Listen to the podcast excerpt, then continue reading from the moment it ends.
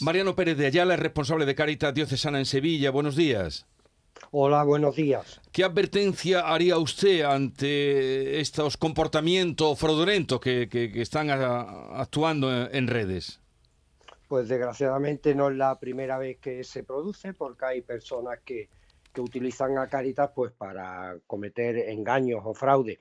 En primer lugar, nosotros eh, que la las personas acudan solo a los medios oficiales, páginas web, las redes sociales, eh, Facebook, Instagram oficiales de Caritas.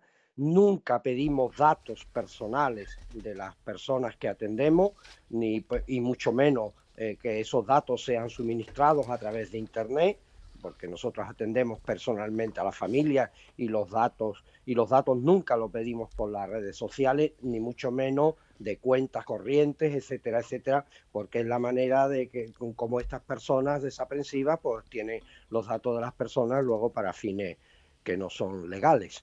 Por lo tanto, que solo acudan a los llamamientos oficiales y a los medios oficiales que Caritas tiene, tanto a través de redes sociales, pero la web oficial, como en nuestros puntos de atención y en las parroquias, que es el único sitio donde nosotros atendemos a las personas.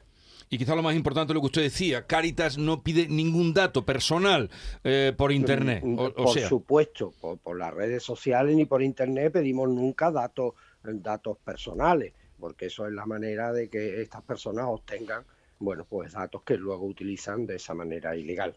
Muy bien. Pues le deseamos la mayor de las suertes. También que este mensaje cale eh, Mariano Pérez de Ayala, responsable de Caritas Diocesana en Sevilla. Un saludo y nada, felicitarles por todo el trabajo que hacen ustedes. Pues muchas gracias, muchas gracias por su colaboración.